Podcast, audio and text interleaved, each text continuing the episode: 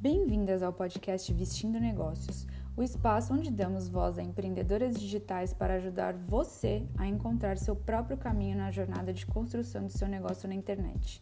Entre, sinta-se em casa e prepare o lápis e o papel para anotar todas as dicas incríveis que vamos revelar por aqui.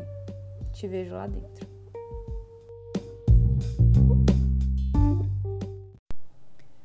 Olá, florzinhas! Tudo bem com vocês? Neste primeiro episódio do podcast Vestindo Negócios, eu queria dividir com vocês um pouquinho mais sobre a minha história e por que eu quis começar esse projeto. Desde 2010 que eu me mudo de cidade ao país a cada mais ou menos dois ou três anos. Quem já se mudou bastante sabe que isso impõe diversas dificuldades ao crescimento de qualquer carreira.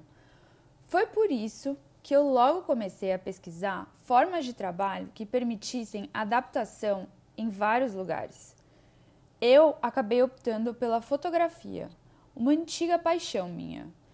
Mas no meio do caminho se abriu um portal que me fez enxergar muitas possibilidades de empreender na internet, mesmo se deslocando constantemente. O termo nômade digital se tornou bastante popular mas nem todas as pessoas que trabalham remotamente se encaixam nessa categoria. Eu mesma não me considero nômade digital. Hoje já ouvimos falar sobre isso com maior frequência, ainda bem. Mas quando eu comecei a empreender online, tudo era mato nessa internet ainda, acreditem. O meu primeiro negócio online foi um site de semijoias, inaugurado em 2013. Eu morava no Benin naquela época que é um país na costa ocidental africana, bem pequenininho. Era muito difícil encontrar informações claras e didáticas sobre qualquer coisa relacionada a esse universo, especialmente em português. A maioria das fontes a que eu tinha acesso eram em inglês. Mas tudo bem, eu montei o meu negócio e fui em frente. Cometi milhares de erros, milhares. Alguns por ignorância, outros por falta de experiência. Como a maioria dos primeiros negócios, não deu certo. Mas eu saquei que esse era o caminho. E esse foi o maior aprendizado disso. Estar online. Adianta aí então para 2020. São sete anos já desde 2013. Aprendendo, errando, mudando, empreendendo. Hoje eu trabalho como fotógrafa e educadora aqui em Bangkok, na Tailândia. Mesmo sabendo que online era o caminho que eu deveria seguir, apenas agora eu estou colocando 100% em prática o meu próprio discurso e aprofundando a parte digital do meu negócio. Vejo que muitas pessoas ainda têm dúvidas sobre ter uma presença online ou não.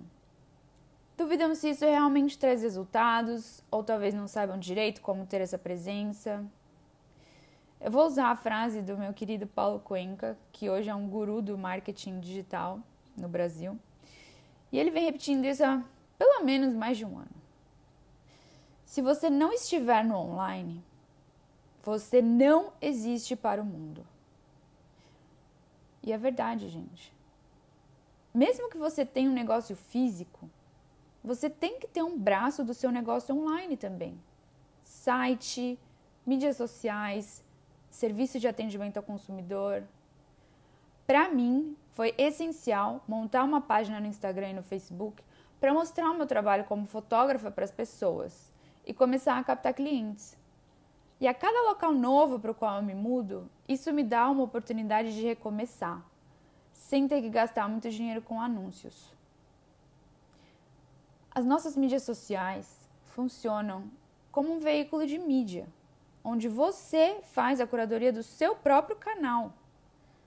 Como se cada novo post fosse o episódio de um novo programa do seu canal. Faz sentido isso para você? Pense que você tem nos podcasts algo como um programa de rádio, no Instagram, algo como uma revista, no YouTube, o seu próprio canal de TV. Já tinha parado para pensar nisso? E por saber que muitas pessoas ainda relutam em se instalar na internet, eu resolvi desengavetar logo esse projeto, mesmo com todas as minhas inseguranças e incertezas, mas porque eu queria tentar ajudar o máximo de mulheres possível a também fazer isso logo de uma vez. Eu espero então que eu e esse time de peso que eu vou trazer aqui possamos ajudar você que está me ouvindo agora a colocar seus projetos para o mundo, superando, por meio do acesso a informações valiosíssimas, medos e incertezas, sem nenhuma garantia, mas com apenas uma certeza. Coisas grandiosas não acontecem quando estamos na nossa zona de conforto. Então, Florzinha, saia da sua zona de conforto e junte-se ao time das mulheres que ousam se arriscar.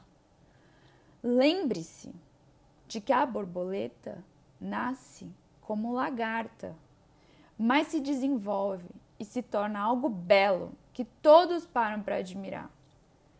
Tudo é um processo, mas no final você estará alçando voos cada vez maiores. Te vejo então no próximo episódio. E se você se animou com essa conversa, compartilhe esse episódio com a hashtag de Lagarta Borboleta pois você pode, sem saber, estar ajudando outra mulher que precisava ouvir isso também. Um beijo grande.